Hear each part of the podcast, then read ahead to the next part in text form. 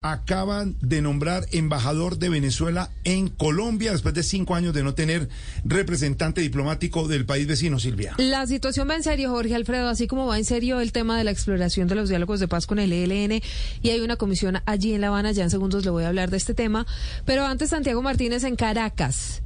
Diciendo y haciendo, ya esta semana Vladimir Padrino había dicho que había recibido la instrucción de Nicolás Maduro de hacer contacto con su par colombiano, el ministro de Defensa, Iván Velázquez. Y ahora la novedad es que se conoce el nombre del embajador de Venezuela en Colombia, quien es Santiago. Buenas tardes.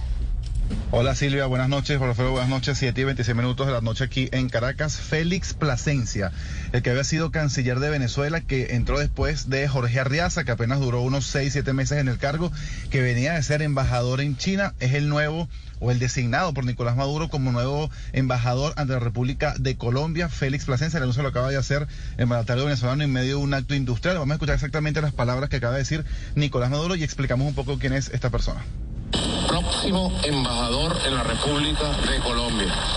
Y ya la Cancillería de Venezuela ha pedido el beneplácito a la Cancillería de Colombia y pronto estará en Bogotá el embajador Félix Plasencia, hombre de gran experiencia diplomática, política, de gran capacidad de relacionamiento.